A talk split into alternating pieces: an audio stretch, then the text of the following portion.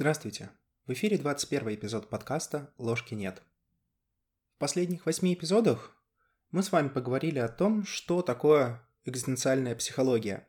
Попробовали понять основные концепции, что такое конечные данности бытия, как они воплощаются в реальной жизни, как люди с ними взаимодействуют, как это происходит в жизни обычного человека, в чем может быть польза от экзистенциальной психологии в тех или иных ситуациях, и как эта отрасль знаний объясняет, определяет те или иные проблемы.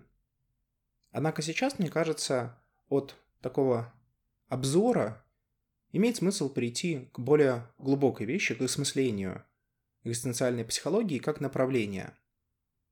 Виктор Франкл достаточно точно заметил, что у каждого времени есть свои неврозы. И действительно, в разные эпохи у человечества были разные проблемы. И если начало 20 века достаточно хорошо можно описать фрейдовским психоанализом в терминах фрейдовского психоанализа, то с середины 20 века, особенно после Второй мировой войны, фокус внимания развитого человека, человека, которому не нужно беспокоиться сильно, по крайней мере, о безопасности, о выживании, о еде, о базовом уровне комфорта, о базовом уровне свободы, фокус такого человека сместился уже в более сложные области. Собственно, я бы сказал, что тогда это направление вместе с гуманистической психологией и зародилось. Но в чем плюсы самого этого направления? На какие все-таки вопросы дает ответы экзистенциальная психология, а на какие нет? Конечно, такой анализ, такое осмысление, оно будет всегда носить субъективный характер. И поэтому я всех призываю прочитать Ирвина Ялома «Экзистенциальную психотерапию», Ролла Мэя аналогичную книгу и любые другие работы, которые вам покажутся интересными. Однако, вне зависимости от субъективности взгляда, некоторые идеи, они более-менее объективны. То есть отношение может быть к этим идеям разным. Но сами по себе информационные составляющие этих идей, они все-таки едины. Ну, то есть, иными словами, можно воспринимать, например, идеи фрейдовского психоанализа и применять их в жизни, и, например, у кого-то это будет работать. Но можно их знать, но не считать, что эти идеи применимы для жизни конкретного индивида.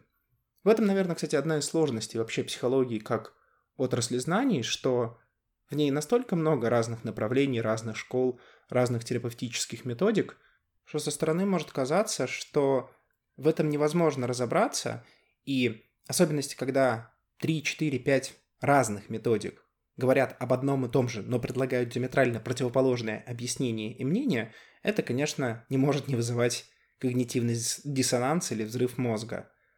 Но реальность такова, что какой-то общей единой теории, как, например, физики или математики или других технических или естественных науках, к сожалению, в психологии нету.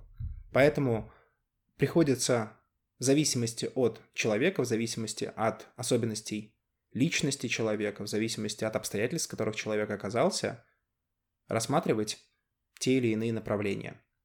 Поэтому экзистенциальную психологию можно также рассмотреть не как истину в последней инстанции, не как вещь в себе, но как один из вариантов объяснения тех данностей, тех проблем, с которыми мы сталкиваемся. Вот, собственно, подобное объяснение я и предлагаю сегодня обсудить. Один из первых вопросов, наверное, который может задать себе человек, а подходит ли лично мне экзистенциальная психология? Ну, то есть, иными словами, стоит ли мне погружаться в эту отрасль, и если стоит, то когда и при наличии каких-то проблем? Один из наиболее простых ответов дали, наверное, Карл Ясперс и Ролла Мэй, указав на то, что в жизни человека бывают лиминальные переживания, связанные со столкновением с конечными данностями бытия. Например, переживания, связанные с ситуацией вынужденной изоляции или связанные со смертью кого-либо из близких людей. Это один из тех простых вариантов, когда, наверное, имеет смысл обратить на это направление особое внимание, потому что это, собственно, в какой-то мере фишка экзистенциальной психологии. Работа с подобного рода переживаниями. Другая история, как мне кажется, может быть полезна тем людям, которые переходят из состояния, скажем так, молодости в состояние среднего возраста. То есть, когда с одной стороны вроде эго более-менее устаканилось в этом мире, это обычно связано с наличием хорошей работы, возможно, какого-то образования или хороших скиллов. И когда вроде бы жизнь более-менее наладилась, но возникает вопрос, а какие глобальные цели ставить дальше, потому что обычно одни из первых целей — это совершение того или иного героического эпоса, совершение того или иного достижения а дача, квартира, машина. Но вопрос в том, какие цели ставить дальше. И вот здесь, мне кажется, тоже есть некое место для экзистенциальной психологии, потому что такой переход является, несомненно, лиминальным событием. Настолько же лиминальным, как и переход из состояния подростка в состояние взрослого человека, несущего хотя бы минимальную ответственность за себя и, возможно, за своих близких. Экзистенциальная психология может быть полезной тем, кто чувствует родство с соответствующей философской концепцией, соответствующим философским направлением экзистенциализма. Не секрет, что многие современные люди с удовольствием читают Франца Кавку, Достоевского, Сартера и других известных философов и писателей, соответствующих, пишущих по этому направлению. И если вам это подходит, то имеет смысл рассмотреть и связанную с этим направлением область психологии.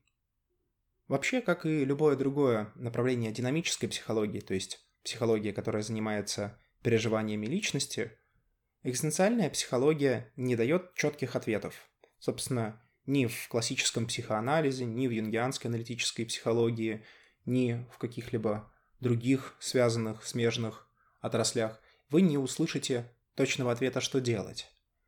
Но в хорошей ситуации вы услышите или увидите направление, по которому можно развиваться. Собственно, так можно и обозначить цель всех этих психотерапевтических методик – дать человеку возможность идти по тому направлению, которое ему соответствует.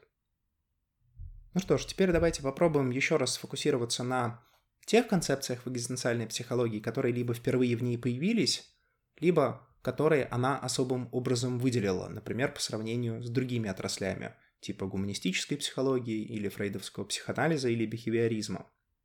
И первая идея, и, наверное, самая важная идея экзистенциальной психологии, которая не присутствует в современном дискурсе, в особенности, если мы говорим о когнитивно-поведенческой или когнитивно-бихевиоральной терапии, это идея, что человек — это не есть то, что он осознает. Человек не есть только сознание, а только, не есть только эго. Это на самом деле очень важный тезис, который отделяет не только, кстати, экзистенциальную, но и, например, аналитическую психологию, но с другого ракурса. Так вот, это очень важный тезис. Важный в каком ключе? В том, что этот тезис открывает очень много возможностей для дальнейших действий. Давайте вот рассмотрим чисто физигалистскую концепцию о том, что есть человек. Человек — это биологический компьютер, который действует в соответствии с заданной в него программой а генотипом, и которая может быть модифицирована в результате взаимодействия с окружением, со средой, как природной, так и социальной. В этой концепции нет ничего, что представляла бы самого человека в том смысле, в котором мы в обыденном сознании, в обыденной жизни подразумеваем. В том смысле, в котором мы подразумеваем, что человек есть личность. У компьютера личности нету, равно как и у животного. И, исходя из подобных взглядов, совершенно непонятно, зачем вообще человеку заниматься психологией. Ведь зачем заниматься психотерапией программе, которая была написана природой. Ну вот, представь себе, вы программист, вы написали программу, которая складывает два числа. И тут эта программа начинает требовать психотерапии по фрейдовскому или адлеровскому или экзистенциальному толку. Возникает вопрос, как так? Что требует психотерапию? И, собственно, как психотерапия может повлиять на всю эту историю? Ведь если есть программа, есть социальная среда, есть жесткая детерминированность действий, ну, возможно, с случайностями, но это все детали, то ни о какой ценности терапии речи идти не может, потому что одна из важнейших ценностей, которые несет практически любая терапия, связанная с динамической психологией, это дать возможность выбора человеку. Но если человек предопределен, то никакой возможности выбора нет, а значит пропадает и цель терапии. И в этом ключе мне кажется очень странными, например, позиции бихевиористов или когнитивно-поведенческих психологов, которые, используя именно эту модель в качестве основной, научную модель, тем не менее занимаются терапией. Мне кажется, что это некий внутренний конфликт, который невозможно просто так взять и разрешить. То есть либо нужно все-таки признать, что где-то внутри человека есть гомункулус, который принимает решение, которому нужно дать свободу воли в результате этой терапии, либо, собственно, терапию нужно исключить как метод, потому что непонятно на что эта терапия воздействует. И вот с этой точки зрения, конечно, экзистенциальная психология выглядит очень круто. Почему? Потому что, во-первых, она более или менее считается научной. Да, вы редко встретите в университетах или в академической среде, или даже просто среди частных психотерапевтов а, человека с хорошим образованием в области именно экзистенциальной психологии, но при этом это не то направление, которое отрицается, как, например, аналитическая психология Юнга. Во-вторых, это направление, как и любое другое направление динамической психологии, ведет к тому, чтобы человек научился принимать ответственность и совершать выбор. Собственно, то, ради чего психотерапия и создается. Увидеть возможность выбора и сделать этот выбор, ну а затем принять ответственность за сделанное. Экзистенциальная психология — это и полагает, и принимает. Но как она это делает? Ведь законы физики работают очень хорошо. Это мы видим каждый день, пользуясь компьютерами, телефонами, поднимая, например, кружку с кофе и ощущая, собственно, силу гравитации, равно как и другие фундаментальные взаимодействия. Мы находимся в человеческом теле, и это тело подчиняется ровно тем же фундаментальным физическим законам. У этих законов никакой свободы или недетерминированности нету, они весьма детерминистичны. Так что же тогда может принимать выбор? И вот здесь экзистенциальная психология делает вместе с экзистенциализмом как философским направлением очень важный постулат. Постулат о том, что человек существует не просто как вещь в себе, но он существует вместе со своим субъективным бытием. То есть некорректно рассматривать, когда мы говорим о личности человека, некорректно рассматривать просто физическое тело, может быть, там с какими-то психическими процессами, но без той ситуации, без того мира, который этот человек, эта личность создала. То есть всегда, когда мы говорим о человеке, мы говорим о человек плюс его бытие. И вот такая связка уже может обладать некоторым собственным подобием свободы воли. Совершенно непонятно как. Совершенно непонятно, что такое бытие, что такое субъективное бытие. Как это субъективное бытие одного человека пересекается с другим. Пересекается ли оно как-то с объективной реальностью? Да, это все очень хорошие вопросы. Но у нас есть эти вопросы. То есть экзистенциальная психология, во-первых, дает нам хотя бы какую-то минимальную объяснительность тех феноменов, которые мы наблюдаем в жизни. Во-вторых, она ведет нас к тому, чтобы мы задавали все новые и новые, более сложные вопросы, которые пытаются объяснить тот опыт, который мы испытываем. Они пытаются сказать нам, что это вот просто опыт, как иллюзия, и ничего на самом деле нету. То есть выхлоп от экзистенциальной психологии в этом направлении мысли, в этом направлении развития есть, и он очевиден. Чего не скажешь про другие направления. И здесь можно воспользоваться замечательной максимой, что по плодам их узнаете. Не может, как говорится, дерево доброе приносить плоды худые, а дерево худое – плоды добрые. То есть важнейшим достоинством экзистенциальной психологии здесь является то, что она приводит к новым вопросам, приводит к новым возможностям. И это, несомненно, следует ей зачесть в актив. Другая интересная особенность экзистенциальной психологии, которая, мне кажется, очень выгодно отличает ее от других направлений, это ее оперирование конечными данностями бытия. Помните, мы с вами говорили в предыдущих эпизодах о конечных данностях бытия смерти, о конечной данности тревоги, изоляции и свободы. Очень часто и в философском, и в психологическом дискурсе ученые, исследователи пытаются объяснить, откуда что-то берется. Откуда, например, берется страх смерти.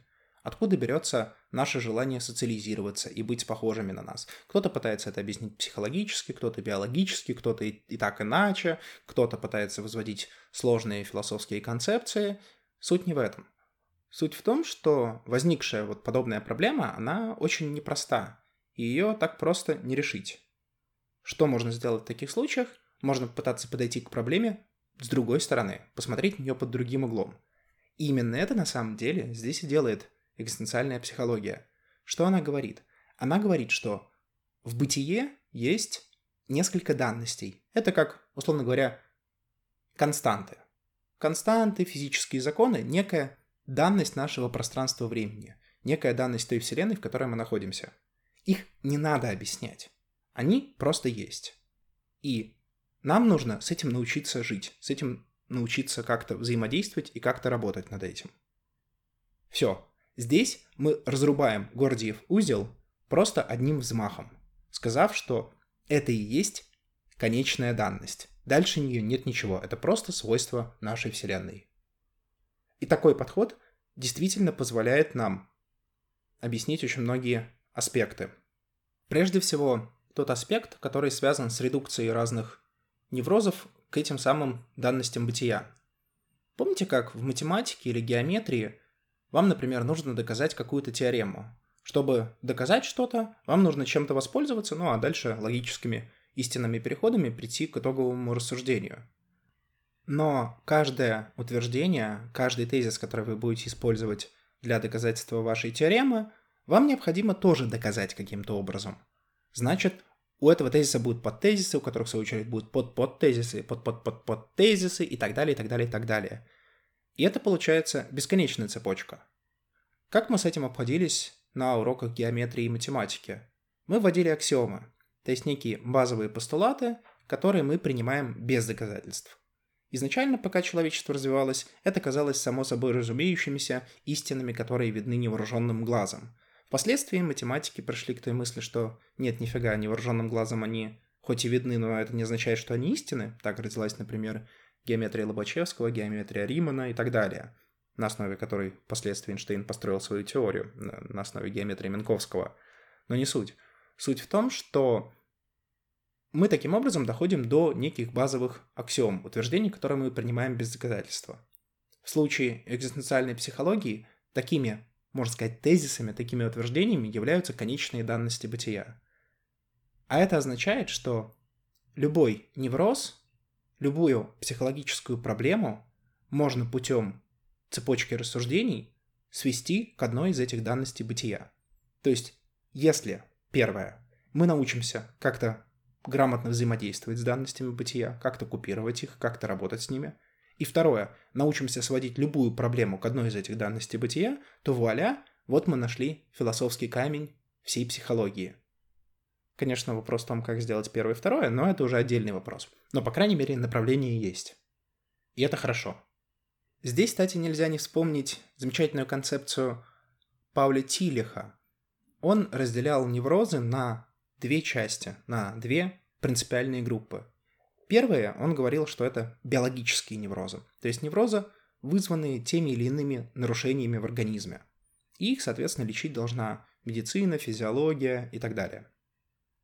Вторая часть неврозов, которые связаны с экзистенциальными данностями, это экзистенциальные неврозы. И их лечить медицински невозможно, потому что их природа кроется вот как раз во второй части дизайна. Человек плюс бытие, вот от их природа кроется именно в бытие. И поэтому, вылечив человека, как бы с бытием ты ничего не сделаешь. Такой подход тоже имеет право на существование, и в рамках экзистенциальной психологии он получает свою объяснительную силу. Но пытливый ум не может не спросить важный вопрос. А откуда взялись эти экзистенциальные данности? Понимаете, они не звучат так, как будто бы это нечто, а, как вещь в себе, нечто существующее вместе со Вселенной.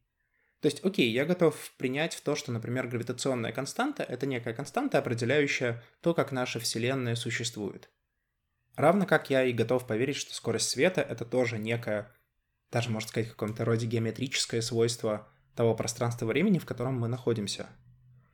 Но вот знаете ли, идея смерти... Хотя ладно, смерть можно объяснить тоже физических терминах, сказать, что Вселенная рождается, Вселенная умирает, это вот как-то вот все связано между собой.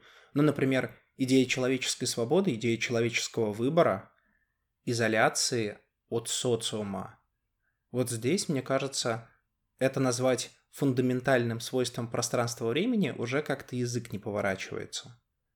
Что это означает? Это означает, что подобного рода конечные данности на самом деле таковыми не являются. Да, подчеркну, что, находясь в парадигме экзистенциальной психологии, мы можем принять их за аксиомы, и, наверное, это стоит делать, потому что в противном случае нам будет не на что опереться.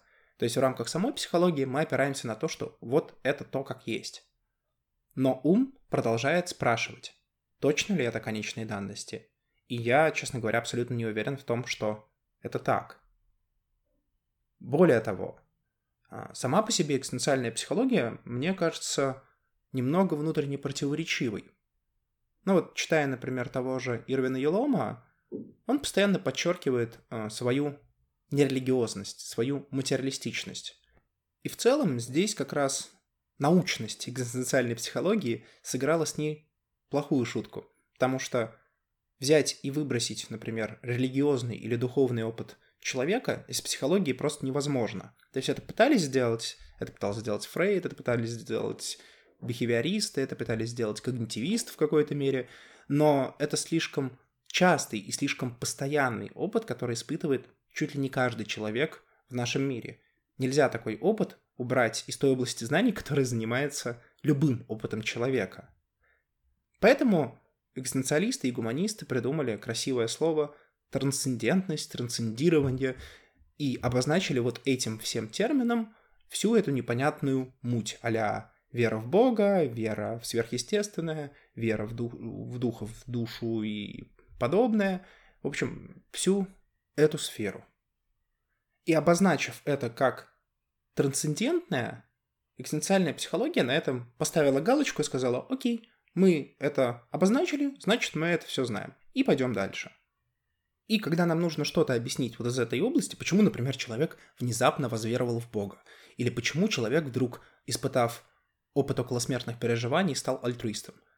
Экзистенциальная психология в купе с другими говорит, бдыщ, у человека произошло экзистенциальное событие, что вызвало состояние самотрансценденции или трансцендирования извне, и вот вуаля, из-за этого все произошло. То есть такой Deus Ex Machina. Но почему это произошло? В чем я вижу еще внутреннюю противоречивость? Даже чисто в человеческом факторе. Вот если внимательно вчитаться в Ирвина Елома, который является одним из признанных корифеев этого направления, то вы удивитесь, сколько раз он утверждает, что он не религиозен, и сколько примеров он приводит религиозных людей, с которыми у него мог бы быть конфликт, но его не было, потому что он такой замечательный, или с которыми у него таки был конфликт. И тут возникает вопрос. Если он действительно не религиозен, и ему на это фиолетово, то почему он так часто это повторяет? Он повторяет это как мантру в какой-то мере. Знаете, честно говоря, мне здесь даже ближе позиция экзистенциального философа Пауля Тилиха, который, будучи философом, был также и христианином. Можно по-разному относиться к этой религии, и суть даже не в конкретной религии и не в религии в целом. Важно, что у человека была духовная сторона, и он эту сторону не отбрасывал, когда работал над своей философией. А тут получается замечательная история. В угоду науке или в угоду якобы научному мышлению мы навешиваем некий ярлык на огромную область человеческой духовности, духовности в широком смысле этого слова. Забудьте только про религию. Здесь речь идет, например, чувство прекрасного, чувство восхищения природой. Все это связано с вот этим а, направлением, с этой а, стороной человеческого бытия. И вместо того, чтобы пытаться это объяснить, объяснить нормально, серьезно, как, например, объясняются неврозы, связанные там, с экзистенциальной тревогой смерти, на это просто навешивается ярлык, и все. Это не есть хорошо, и это точно не тот ответ, которого заслуживает человек. Поэтому здесь можно поставить жирный минус экзистенциальной психологии, впрочем, как и любой другой академической дисциплине. Другой немаловажный и сложный аспект экзистенциальной психологии, который, мне кажется, тоже крайне противоречивым, это концепция постоянного выбора и ответственности за этот выбор. Нет, в целом звучит это все красиво, что человек отвечает за то, что он совершает, человек может принимать выбор в каждой ситуации, и тут вспоминается замечательный пример, который мы с вами обсуждали в предыдущих эпизодах, о том, что даже, например, находясь в безнадежных ситуациях, человек вполне в состоянии по-разному относиться к этим ситуациям. Например, когда он тонет в бассейне, бороться или отказаться от борьбы, даже если эта борьба в целом бесполезна. Но, знаете, хорошо об этом рассуждать, когда сидишь, пьешь кофеек где-нибудь в Старбаксе и думаешь о вечных проблемах. Гораздо сложнее этот выбор оценивать, когда ты бегаешь голым по какой-нибудь саванне и убегаешь от льва. Вот ей-богу, в данной ситуации думать об экзистенциальном выборе было бы как бы крайне-крайне-крайне странно. И я совершенно не уверен, что в абсолютно каждой ситуации человек имеет возможность выбора, имеет право на выбор, имеет свободу выбора. То есть нельзя относиться к этому как к абсолютной данности. Иначе мы придем уже скорее к идеям Тони Роберсона из серии «Yes, you can, yes, you can, yes, you can». Но абсолютно каждый человек может для себя представить ситуацию, в которой у него не будет выбора. Да, чисто философски придумать альтернативы можно. Но стоит ли? Зачем ли? Чем опасна позиция, связанная с постоянной возможностью выбора? Вот, допустим, я следую этому постулату экзистенциальной психологии и предполагаю, что в абсолютно каждой ситуации у меня есть некая возможность. К тому, что в какой-то момент психологически я могу поверить в то, что я могу все. Ну, потому что если в каждой ситуации у меня есть выбор, то в целом я, наверное, могу практически все. Равно как если я оцениваю возможные выхлопы ситуации, то я могу выйти из-за границы их. То, что экзистенциалисты называют трансцендированием. Это приводит к тому, что я становлюсь похожим на Бога. То есть вроде бы всемогущее существо. И это опасная стезя, потому что в реальности люди все-таки не боги, к счастью или к сожалению. И подобная инфляция эго может привести к огромным последствиям, как в психологическом плане, так и в чисто физическом. Да, не спорю с тем, что на определенном этапе жизни, особенно когда мы говорим об этапе формирования эго, это очень полезная концепция, потому что это дает уверенность, уверенность в правильности своего пути, уверенность в собственном пути, уверенность в возможности завершить то героическое деяние, которое ты запланировал. Но в какой-то момент нужно сказать себе «стоп». Я могу принимать зачастую выбор, но не всегда, потому что я не бог. И, как мне кажется, тема выбора и персональной ответственности за этот выбор в экзистенциальной психологии не очень хорошо проработана. Здесь даже, прости господи, мне нравится больше позиция когнитивной терапии, которая говорит о том, что у человека есть два фундаментальных искажения. Первое – это искажение «я», второе – искажение «они». «Я» — это когда я пытаюсь все объяснить тем, что я такой секой, то есть то ли я хороший, то ли я плохой, поэтому у меня что-то получилось или не получилось, а они — это когда я все пытаюсь объяснить внешними причинами. Истина, скорее всего, где-то посередине. И вот этот факт нужно принять скорее супротив экзистенциальной психологии. Еще один аспект, который вы тоже могли заметить в последних эпизодах, это то, что часто в этом направлении способы корректной конфронтации, например, с экзистенциальными тревогами, очень близки к психологическим защитам. Ну, например, Одним из наиболее адекватных способов конфронтации с тревогой бессмысленности является вовлечение. Влечение, например, в хобби или в интересное дело. Но это же может выступать и как психологическая защита, когда человек сливается с какой-то идеей, и это приводит к вере в конечного спасителя, которая чуть ли не универсальная защита от практически любых экзистенциальных тревог. И эта защита стопорит развитие человека и его актуализацию. Возникает вопрос, а где проходит эта грань? То есть, да, конечно, можно говорить об осознавании психологических защит, но само по себе осознание не будет являться решением проблемы. Проблема в том, что нужно постоянно балансировать по острию лезвия, потому что есть не нулевая вероятность того, что из корректной конфронтации человек свалится просто в психологическую защиту и тем самым закроет для себя ту или иную возможность. И эта тема, равно как и вот предыдущая тема, связанная с свободой выбора, абсолютно не проработана в экзистенциальной психологии. И это приводит, кстати, к еще одному недостатку, к высокой объяснительной силе этого направления. Вот казалось бы, а почему это недостаток? Ну, Потому что постфактум с помощью экзистенциальной психологии вы можете объяснить чуть ли не все, что угодно. Любую проблему, любое неверное решение или верное решение, любую ситуацию в жизни. И это печально, потому что как мы учимся? Мы учимся не только на позитивном подкреплении, мы учимся еще хорошо и на негативном подкреплении. Когда мы ошибаемся, это вызывает тревогу, это вызывает страх, это вызывает негативные эмоции, которые мы в дальнейшем испытывать не хотим, и тем самым мы учимся так не делать дальше. Но если некое направление постоянно нам все объясняет, то как мы будем здесь учиться? Как мы можем, в конце концов, проверить чисто для нас самих, субъективно, что экзистенциальная психология у нас работает? Ведь если она будет только объяснять прошлое, то в чем ценность этой истории? Ситуации никогда не повторяются одинаково, за редким исключением там, вечного круга и прочее. Как нам тогда, используя эту методику, двигаться вперед? Единственный выход, который я вижу здесь для себя, это использовать методы проверки из других направлений, например, из когнитивно-поведенческой терапии, ну просто потому что, чтобы хоть как-то ограничить возможности объяснения экзистенциальной психологии.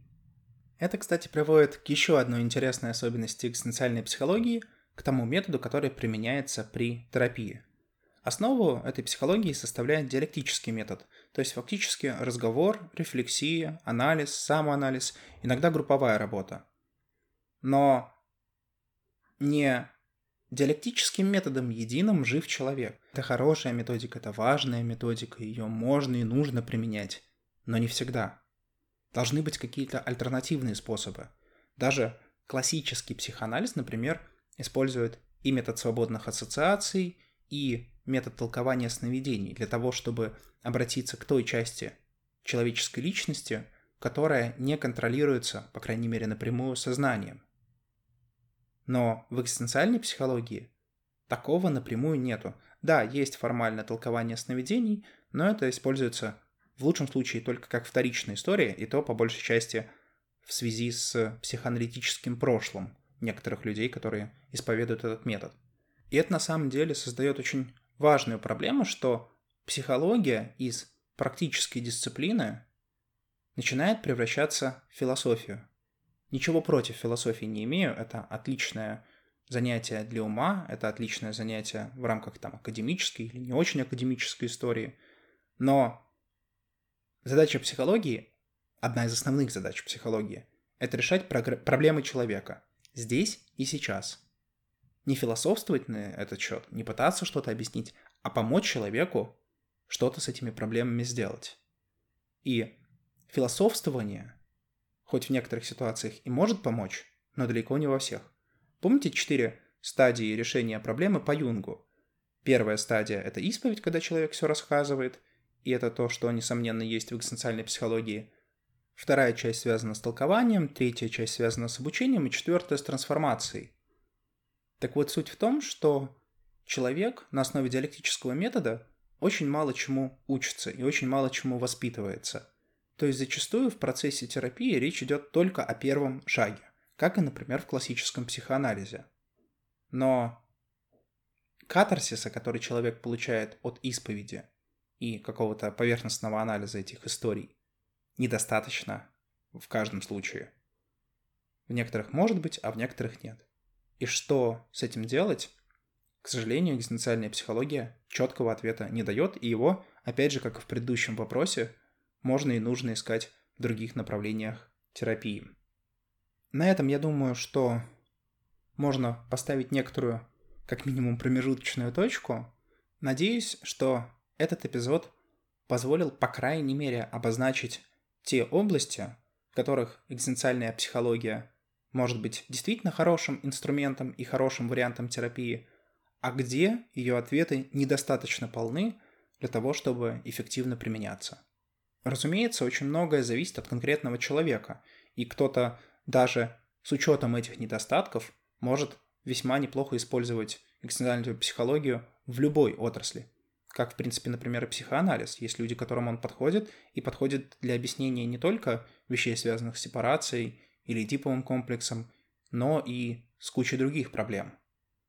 Но в целом, мне кажется, если мыслить рационально, обозначенные проблемы, как, например, чрезмерная объяснительность, очень высокий фокус на понятие выбора и прочее, эти истории, они усложняют применение экзистенциальной психологии в соответствующих проблемах. Например, вот по проблеме выбора это видно очень легко. Посмотрите на количество курсов по позитивной психологии, где рассказывают о том, что вы все можете, главное это выбрать. То есть вот этот недостаток экзистенциальной психологии они превращают в достоинство и делают рефрейминг сознания на основе этой идеи. К чему это приведет? Ну, вряд ли к хорошему результату, хотя, опять же, в каких-то случаях это может работать. В общем, это те области, в которых каждому человеку нужно принять свое собственное решение, подойдет ему эта история или нет. С вами был подкаст «Ложки нет». До новых встреч.